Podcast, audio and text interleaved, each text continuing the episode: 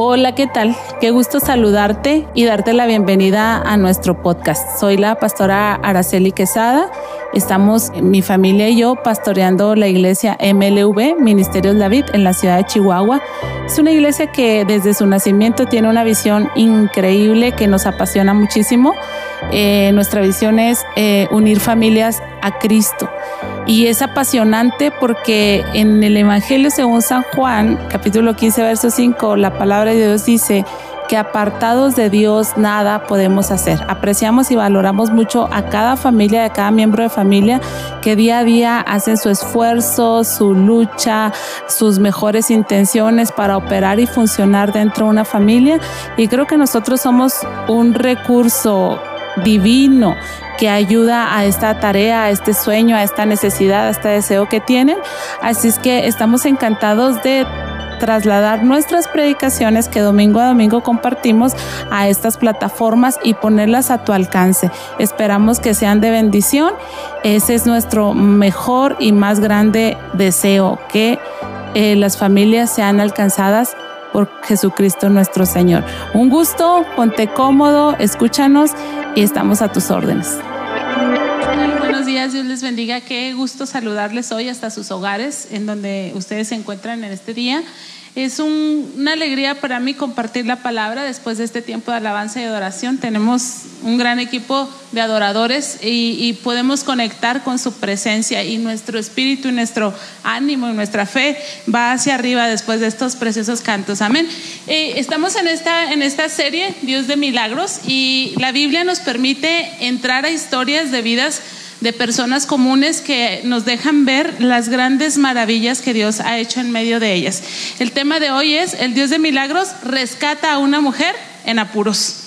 Y quisiéramos ante situaciones cerrar los ojos y hacer como que nada pasa o mirar hacia otra dirección, pero las cosas están ocurriendo, no podemos desviar la mirada, así es que preferimos elevar nuestra fe, así es que estoy agradecida con el Señor porque creo que soy portadora de buenas noticias, la palabra de Dios eso encierra preciosas y maravillosas noticias. Y yo nada más quiero hacer una breve oración antes de entrar a, a este tema. Señor, bendice en esta hora a cada uno de tus hijos e hijas, Señor, en donde quiera que se encuentren. Tu palabra, Señor, cumple el propósito para lo cual tú le envías y no vuelve vacía. Bendícenos en esta hora, Señor, a todos los que estamos escuchando tu palabra, que es viva y es eficaz. En el nombre de Jesús te lo pedimos a ti, Dios nuestro. Amén y amén. El pasaje de la Biblia que vamos a estar revisando en esta mañana se encuentra en el segundo libro de los Reyes, en el capítulo 4, desde el versículo 1 hasta el versículo 7. Y le voy a dar una lectura, aunque vamos a ir analizando algunas cosas de este pasaje. Dice el versículo 1, una mujer de la mujer de los hijos de los profetas clamó a Eliseo diciendo, tu siervo, mi marido, ha muerto, y tú sabes que tu siervo era temeroso de Jehová, y ha venido el acreedor para tomarse dos hijos míos por siervos. Y Eliseo le dijo, ¿qué te, qué te haré yo? Declárame qué tienes en casa. Y ella dijo, tu sierva ninguna cosa tiene en casa, sino una vasija de aceite. Él le dijo, ve y pide para ti vasijas prestadas de todos tus vecinos, vasijas vacías, no pocas. Entra luego y enciérrate tú y tus hijos y echen todas las vasijas y cuando una esté llena, ponla aparte. Y se fue la mujer y cerró la puerta, encerrándose ella y sus hijos, y ellos le traían las vasijas y ella echaba del aceite. Cuando las vasijas estuvieron llenas, dijo a, un hijo suyo, tráeme aún otras vasijas. Y él le dijo, no hay más vasijas. Entonces cesó el aceite. Vino ella luego y le contó al varón de Dios, el cual dijo, ve y vende el aceite y paga a tus acreedores y tú y tus hijos vivan de lo que les quede. Ok, entonces estamos en este tema, Dios de milagros, Dios rescata, el Dios de milagros rescata a una mujer en apuros. Entonces, en el país, en México, somos 125 millones de mexicanos, de los cuales el, 40, el 51% son mujeres y el 49% son hombres. Es decir, hay 96 hombres por cada 100 mujeres. Según los datos de la encuesta nacional de la dinámica demográfica en AID, que presentó el Instituto Nacional de Estadística y Estadística Geografía, Entonces, esta encuesta dice que las, de los 48 millones de mujeres de 15 años y en adelante han sido madres. Es decir, un 35.2% de la población en México es mamá. Es una mujer que puede encontrarse en apuros. De ese 35.2 millones de habitantes que son mujeres, 7 de cada 10 están casadas o están unidas. Y dice que aproximadamente la quinta de ese porcentaje está separada, es viuda, está separada o está divorciada.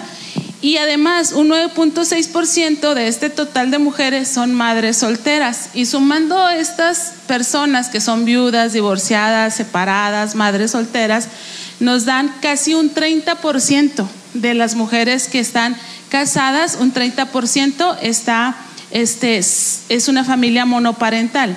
Esto quiere decir que de cada 10 mujeres, 3 pueden estar en apuros. Pero dado este tiempo que nos toca vivir, creo que podemos invertir las cifras y no ser deshonestos. Podemos decir, en lugar de 3 de cada mujer, de cada 10 mujeres están en apuros, podríamos decir que 7 de cada 10 mujeres están en apuros. Es más, hasta nos podríamos permitir exagerar las cifras y decir, toda mujer está en apuros y no le erraríamos. No todas tendrían los mismos apuros, pero todas tendríamos un apuro distinto, ¿no? Entonces es una maravilla, esa es una buena noticia, que Dios como entró en la vida de aquella mujer que estaba en, en apuros y hizo un milagro, puede entrar en nuestras vidas y hacer hoy un milagro. Ahora, cada una de esas mujeres, pues por supuesto pertenece a una familia, así es que estamos hablando de montones de familias que están en apuros y que pueden invocar al Dios de milagros y que Dios puede obrar en sus vidas y en sus necesidades. Este milagro también es un milagro de multiplicación. Y cuando hablamos de la, multiplicación, les recuerdo, se necesita un multiplicando, un multiplicador y un producto. Un, un, factor humano, un factor divino y un resultado, ¿verdad? Que llamamos milagro en este tiempo. Y en esta hora vamos a ver qué pasa, es decir, nos vamos a meter a estas vidas, a estas historias y vamos a ver qué está pasando con el factor humano, con el factor divino y finalmente con el milagro. Bueno, entonces eh, iniciamos con el factor humano. En esta casilla del factor humano no había nada. Nada de fe, nada de solvencia, nada de seguridad, nada de estabilidad, nada de esperanza. Aunque hubiera un Dios de milagros, como aquí no hay nada, el resultado es nada, no, no ocurre un milagro. La Biblia dice que esta era una mujer que estaba casada con un hijo de los profetas. Eh, la Biblia no habla eh, literalmente, es decir, no usa estas palabras, no dice que había una escuela de profetas pero se habla de hijos de profetas, de compañías de profetas y todos los estudiosos este, aluden a que había una escuela de profetas. En el tiempo de Eliseo había una escuela de profetas. De hecho, esta eh, modalidad educativa eh, comienza a partir del profeta Samuel. Él era maestro, eh, había escuelas de profetas y así cada uno de los profetas en todo este tiempo. Entonces, la Biblia nos deja ver claramente que los profetas o los que eran estudiantes o miembros de la escuela de los profetas eran pobres. Este, eh, alguna vez también la Biblia nos deja ver que había profetas que se internaban en la escuela y había profetas, como en el caso del esposo de esta mujer, que vivían en su propio domicilio, pero eran discípulos de los profetas, eran hombres piadosos, eran hombres que se apartaban para servir al Señor, eran hombres que, que, buscaban entender la palabra de Dios, que eh, estaban interesados en detener el mal, en orar, en ayunar, es decir, vivían una vida para el Señor, eran discípulos de, de los profetas, pero eran, eran pobres, ellos tenían que sustentarse a sí mismos a través de trabajos de agricultura, etcétera. De hecho, hay una historia donde los profetas le dicen a Eliseo que es muy estrecho el lugar en donde están viviendo, que debían de ampliarse y empiezan los trabajos de ampliación y empiezan por ir por madera y se cae una hacha de la que estaban usando para cortar árboles y la exclamación de aquel que perdió el hacha dice, oh Señor mío, era prestada. Eh, entonces los profetas eran pobres. Entonces no había nada de nada. Este hombre era pobre, pertenecía a la escuela de los profetas, pero además estaban endeudados. Eran pobres y además debían. Entonces cuando este hombre muere, los acreedores se hacen presentes.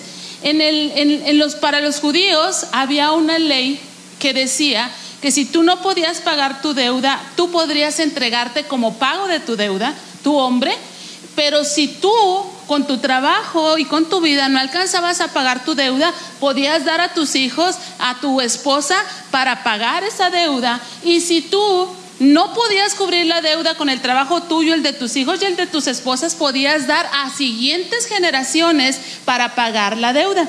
Por eso había una ley que establecía que en el año del jubileo, es decir, cada 50 años, las personas eran libres de su deuda y podían este, empezar de nueva cuenta.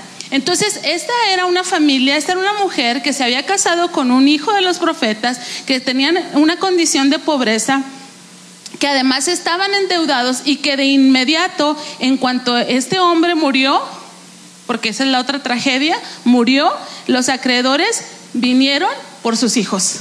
No hay quien nos pague, entonces nos llevamos a tus hijos para que te paguen. Entonces no había nada, absolutamente de nada. No había de dónde agarrarse, no había cómo salvarse, no había que acudir, no había que hacer, aparentemente.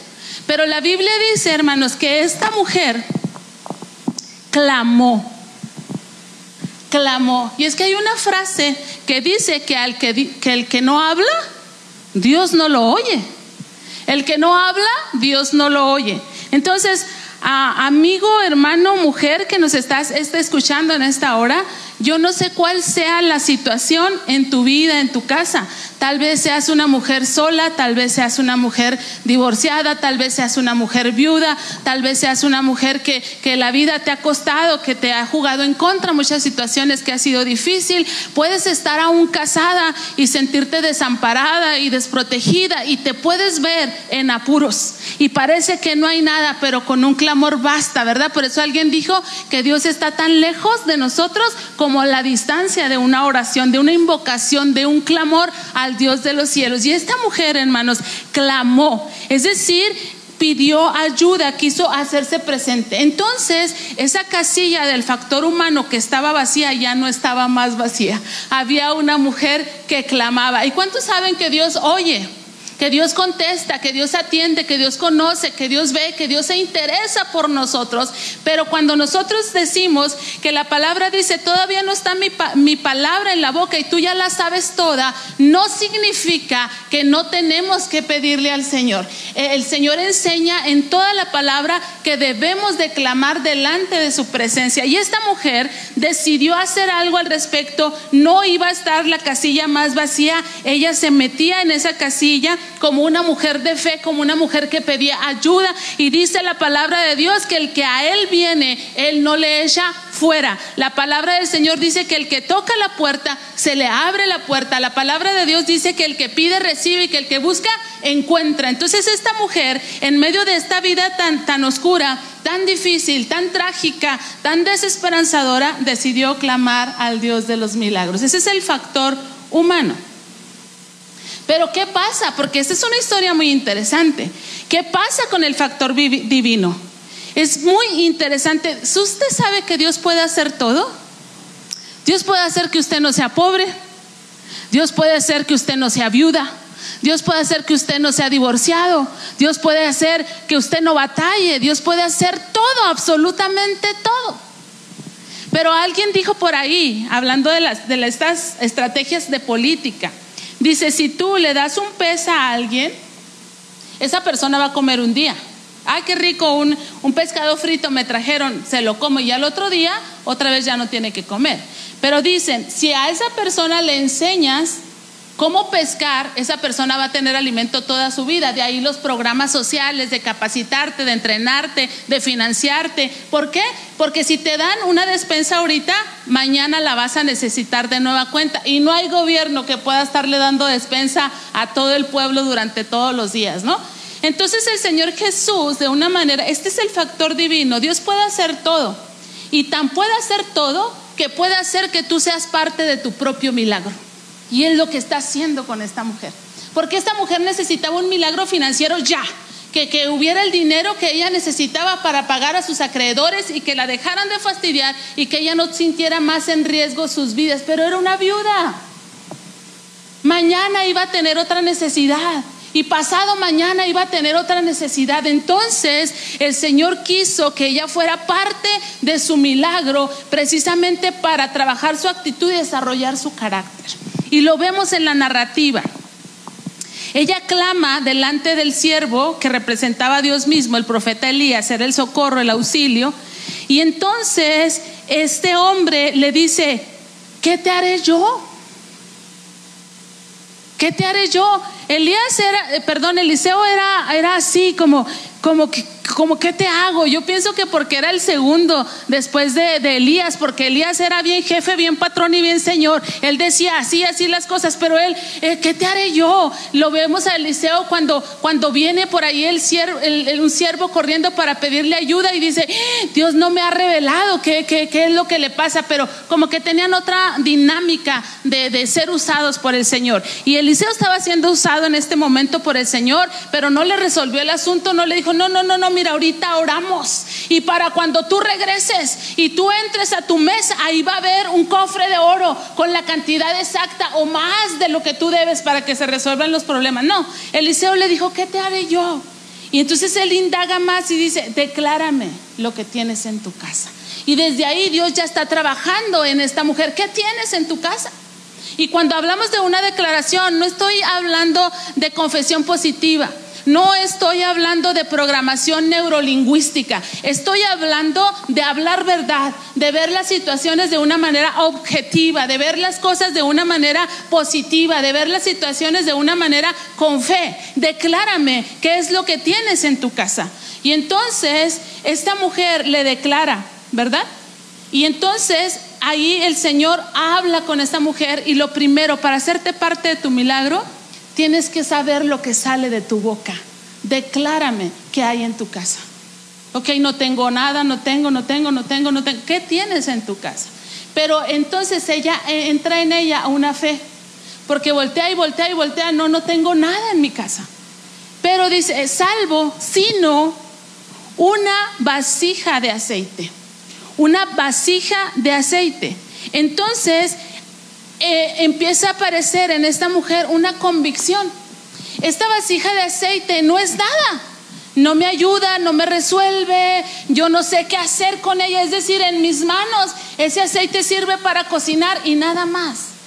Pero en las manos del Dios Todopoderoso, eso pequeño que tenemos en nuestra casa tiene un giro y una importancia y una trascendencia increíble. Entonces ella se llena de convicción, se llena de certeza y entonces ella dice, ese aceite que tengo no me resuelve la vida a mí, pero en las manos de Dios todas las cosas son posibles.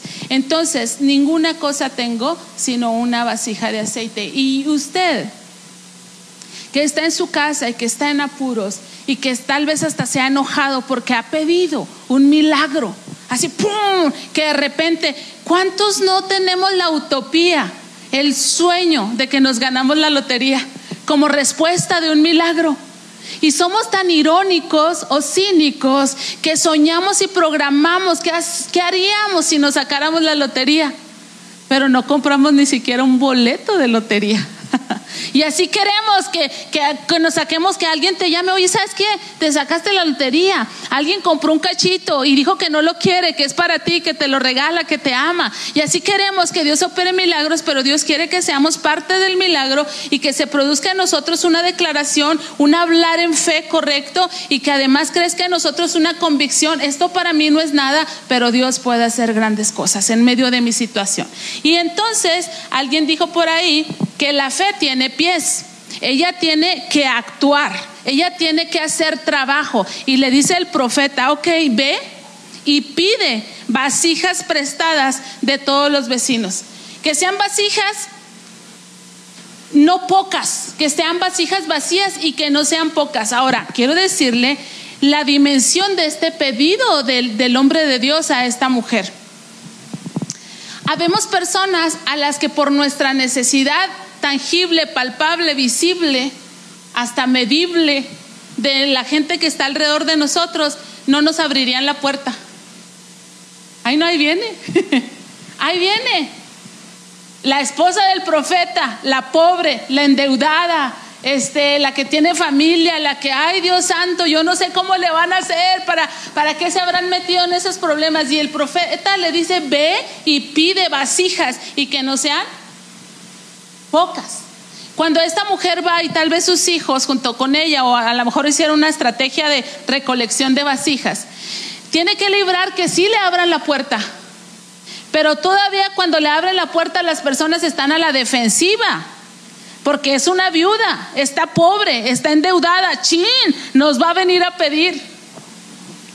Y todavía tiene que librar eso y todavía tiene que abrir la boca. ¿Qué andas haciendo? Híjola, fíjate que... y los otros, la sangre Cristo me cubra, viene a pedirme. Sí, sí vengo a pedirte, pero no te preocupes, no vengo a pedirte prestado, no vengo a pedirte dinero, no vengo a pedirte ayuda, no vengo a pedirte... Préstame por favor una vasija vacía. ¡Qué desafío! La, la fe, hermanos, tiene pies. Necesitamos actuar, necesitamos movernos en correspondencia a lo que nosotros hemos creído. Y ella fue y pidió vasijas prestadas, vacías, que no fueran pocas. Pero todavía ser parte del milagro tiene una implicación más grande. Tienes que tener una visión clara y poderla transmitir. Tienes que tener una visión clara y poderla transmitir. Todos tenemos visión. Esta mujer tenía una visión. Desde el principio, ella vio, creyó y pensó que podía el Señor, el Dios de milagros, ayudarle a través de su siervo, el profeta Eliseo. Y fue. Pero entonces ella tenía que vertir esa visión en sus hijos. Le dice el profeta, cuando ya consigas todas las vasijas, entra luego y enciérrate tú. Es algo parecido como ahora que nosotros estamos en la pandemia. Nos toca estar encerrados con personas que llevan nuestro apellido, que llevan nuestra sangre, que los mantenemos o que nos mantienen, pero que éramos personas totalmente desconocidas y nos dice, enciérrense y libren todas las peleas que tengan que librar conózcanse, sepan de qué pie cojean, este, percíbanse, siéntanse, pesen sus espíritus y vean y logren salir adelante. Entonces esta mujer se encierra. Dice la Biblia que tenía hijos y que los acreedores venían por esos hijos. ¿De qué edad eran esos hijos? ¿Chiquitos? Entonces imagínense a la señora encerrándose con los chiquitos, oh, yo tengo hambre, uno llorando, uno moqueado, uno enfermo, uno diciendo yo quería un algodón del Señor que pasó por ahí. Bueno, olvídense de los chiquitos, eran adolescentes, la sangre de Cristo tiene poder. Tráeme por favor esa vasija. ¿Cuál? Esa. ¿Cuál? Y, tenían que librar un round ahí, ¿verdad? Porque suelta el celular, mijo, pon mucha atención, estamos en situaciones difíciles, tenemos que salir adelante de esto y de resolverlo. Y le sale el adolescente con, yo no pedí nacer. Porque tengo que ser parte de la solución, ¿verdad? No, olvídese, olvídese, olvídese que eran adolescentes. Eran jóvenes, 17, 18, 19, 20 años. Ay, no, qué vergüenza. Ay, no, qué oso. O sea, qué feo es. ¿Sí? Entonces el profeta le dice, mujer, esa visión que tú tienes de que Dios te puede ayudar, se la tienes que sembrar a los tuyos. Ve y enciérrate con ellos. A los que trabajen en tu visión. Ministralos, ora por ellos, gánatelos, haz cosas con ellos para que ellos puedan trabajar en tu visión. Y lo logró, porque dice la Biblia que ella llenaba una vasija y se la pasaba al hijo y el hijo la ponía aparte, los hijos. Y que cuando ella dijo, denme más vasijas, los hijos dijeron, ya no hay más. Y cuando ya no hay más, entonces cesó el aceite. Algunas pueden estar diciendo, ah, no, qué chiste. O sea, si Dios lo puede hacer, ¿por qué no lo hace? ¿Por qué me quiere involucrar en el milagro? Porque Él te puede dar un pescado ahorita pero tú nunca vas a tener esa satisfacción de crecer, de lograr, de que puedes, de que tienes capacidad, de que en el nombre de Jesús se pueden hacer las cosas. El Señor no tiene parásitos como hijos.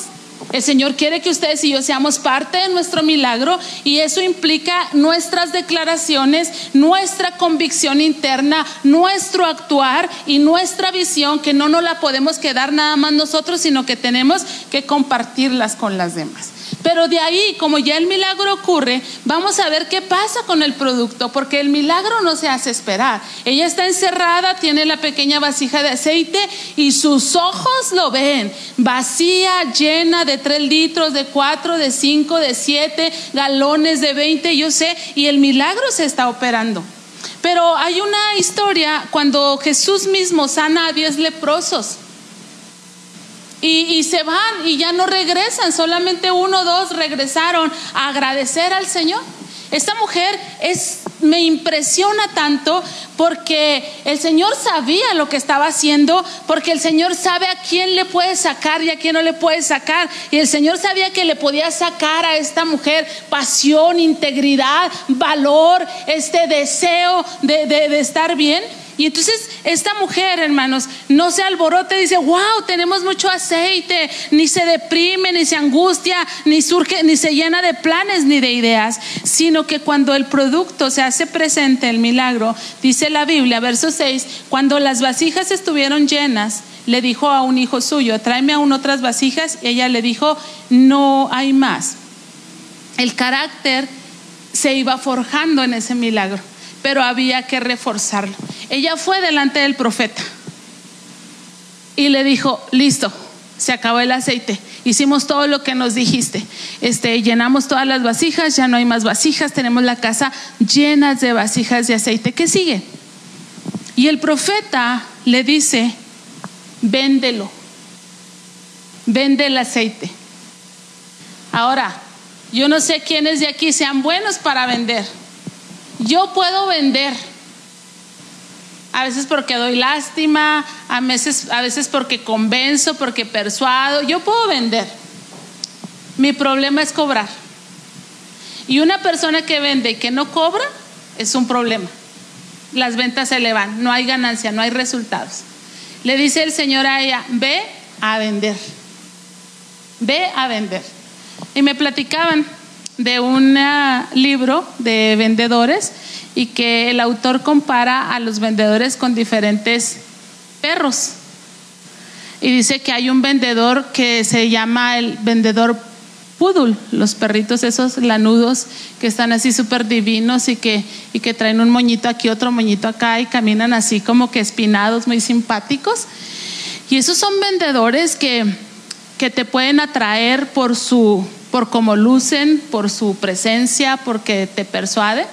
Y lo dice que hay otros que se comparan con los chihuahuas. Este, los chihuahuitas, esos perritos insignificantes, pero que ladran como si fueran a echarle encima a todo el que pase por ahí, ¿verdad? Dice que son aquellos que son muy de estadísticas, de números y esto y aquello y te persuaden. Luego dice que hay otros como sabuesos que huelen al cliente con este sí se puede, con este no se puede. Y luego dice que, que hay otros que son como bulldog. A lo que se mueva le van a caer y no te van a soltar hasta que, hasta que le compres un producto. Pero dice, los más peligrosos son los híbridos. Los que pueden usar estas diferentes personalidades y finalmente llegar al cliente y lograr una venta. Pero esta mujer yo no sé quién era ni cómo era, pero el profeta le desafía y le dice, véndelo ¿Cómo le vas a hacer? Así tipo Chihuahua con muchas estadísticas, mira, te conviene porque cuando te traen el aceite de otros lugares ya viene de revendedores, este aceite es del mío, yo lo tenía de unas este, aceitunas, no sé, así, o tal vez este como sabueso andas ahí, híjola, ¿quién necesitará aceite? ¿Quién, quién estará aceite? Y, vas y le caes, no sé yo qué tipo de persona era, pero el apóstol le dijo, perdón, el, el profeta le dijo, vende el aceite. Crea las estrategias que tienes que crear, ve y vende el aceite.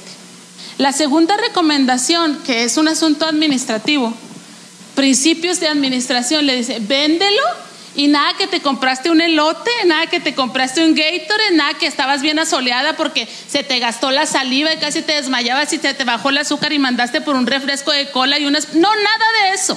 Lo vendes y vienes y pagas a tus acreedores. Ven y resuelve tu problema. Ahí donde necesitabas el milagro, actúa. Ven y resuelve tu asunto. Y luego dice la, siguiente recomendación. Cuando ya hayas pagado a tus, a tus acreedores, vive de lo que te quede. Tu carácter fue forjado a través de esta situación de apuros y es reforzado a través de la obediencia. Ahora, mi obediencia o mi desobediencia no modifica el carácter de Dios.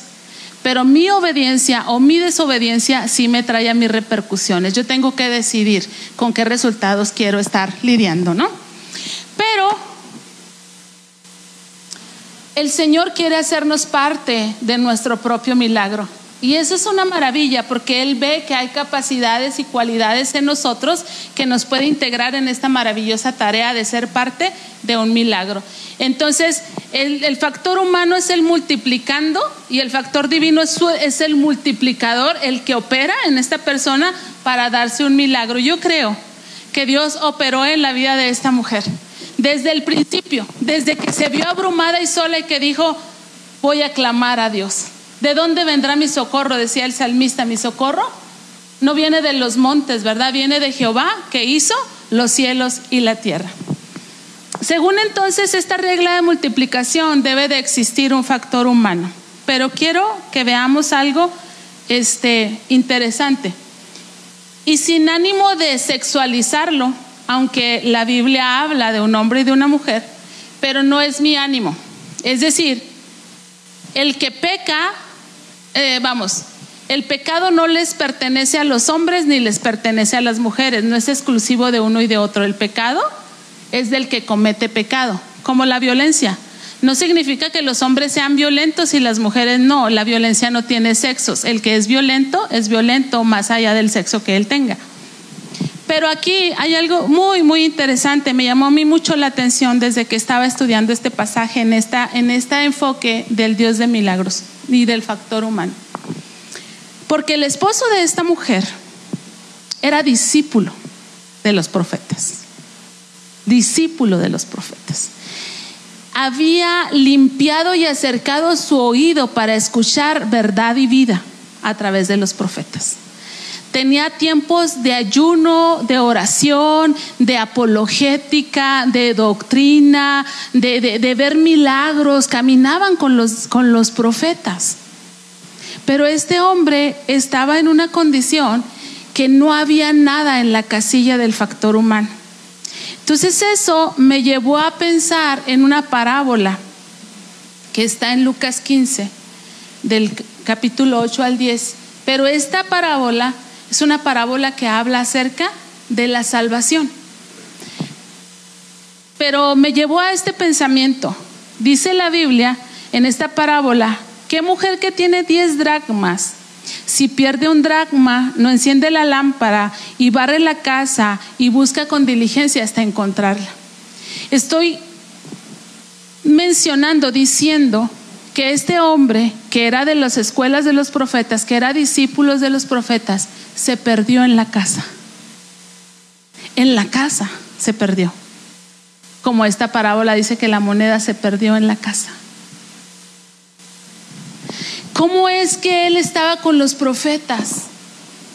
¿Cómo es que platicaban de que se cayó el hacha y que Eliseo oró y el hacha apareció? ¿Cómo es que estaba en los momentos donde Eliseo testificaba que Elías había sido llevado en un carro de fuego? ¿Cómo es que estaba entre los profetas que sabía que el cielo se cerró por la voz, por la boca de un profeta y no se volvió a abrir años después hasta que el profeta volvió a decir que se abra? ¿Cómo es que este hombre que está en la casa de Dios alimentándose, buscando la palabra de Dios, no tiene la virtud de esta mujer de clamar al Dios del cielo para que le ayude? En su situación difícil. ¿Cómo es eso posible? Y leyendo por ahí, este, acerca de los, de los patrones que forman a los, a los varones, uno, uno de ellos me llamó mucho la atención porque dice que los forman a ser tan duros, tan recios, tan robles, que, que, por ejemplo los hombres batallan para lidiar con un proceso de enfermedad y a veces caen en la negación y en la evasión porque han sido programados social y culturalmente a que deben de ser fuertes, que tienen una responsabilidad enorme sobre sus hombros. Y este hombre se murió, no sé si de enfermedad, de muerte repentina, yo no lo sé, pero esta mujer, a diferencia de él, cuando se vio en problemas, clamó al Dios de los cielos por un milagro. No estoy diciendo que este hombre no clamó, ¿verdad? Estoy diciendo que esta mujer clamó y vivió y colaboró para recibir un milagro y su esposo no, en este sentido literal. Entonces, pensando en esta parábola, Tal vez es fácil que nos perdamos en medio de las dificultades y en las aflicciones, pero creo que Dios mismo, a través de los apuros y de los aprietos, es Él buscándonos en la casa. Es Él buscándonos en la casa. No para salvarnos, para hacernos un milagro. No, no, no para salvarnos porque ya somos salvos todos los que hemos creído en Él, pero sí para darnos una, un milagro, para darnos una solución, para que resolvamos algún conflicto. Así es que dice el texto, y cuando esta mujer encuentra el dragma, reúne a sus amigas y vecinas y dice, gócense conmigo, porque he encontrado el dragma que se había perdido. Hay un pasaje en la Biblia y dice, cuando venga el Hijo del Hombre, ¿encontrará fe en la tierra? Lo interesante de ese pasaje es que está ligado a la historia de otra viuda que tenía necesidad de que la defendieran de sus agresores. Y el juez que gobernaba en ese tiempo no temía a Dios ni a los hombres y no le hacía caso. Pero esa mujer insistió y el Señor la pone como ejemplo de cómo debemos orar insistentemente hasta que el no sea un sí de parte de Dios. Y entonces, después de que narra toda esta historia, dice, ¿hallará el hombre fe en la tierra? Quiero invitarlos a que estén un momento de pie, por favor, y, quiero decirles que yo oro con todo mi corazón, porque todas estas mujeres, por situación de viudez, de divorcio, de ser madres solteras, de abandono, de abuso, y que se puedan estar encontrando en apuros, no se pierdan, menos en la casa de Dios menos en la casa de Dios. Y creo que ese apuro y esa aflicción en la que usted se puede estar encontrando en este mismo momento es Dios mismo buscando su vida. Es Dios mismo buscando su corazón. Y yo quiero pensar que esta palabra que sale y cumple ese efecto, ese propósito de aliento, de ánimo, de desafiar tu fe y la mía, nos lleva a que ustedes y yo no permitamos que el factor humano esté vacío. Nos colocamos ahí, seas hombre o seas mujer, nos colocamos ahí como un hombre y como una mujer que clama por la ayuda, por la intervención del Dios del cielo. Y estamos preparándonos para la venida del Señor. Y yo no sé qué tanta fe hallará el Señor en la tierra. Pero cuando el Señor venga, quiero que me encuentre creyendo.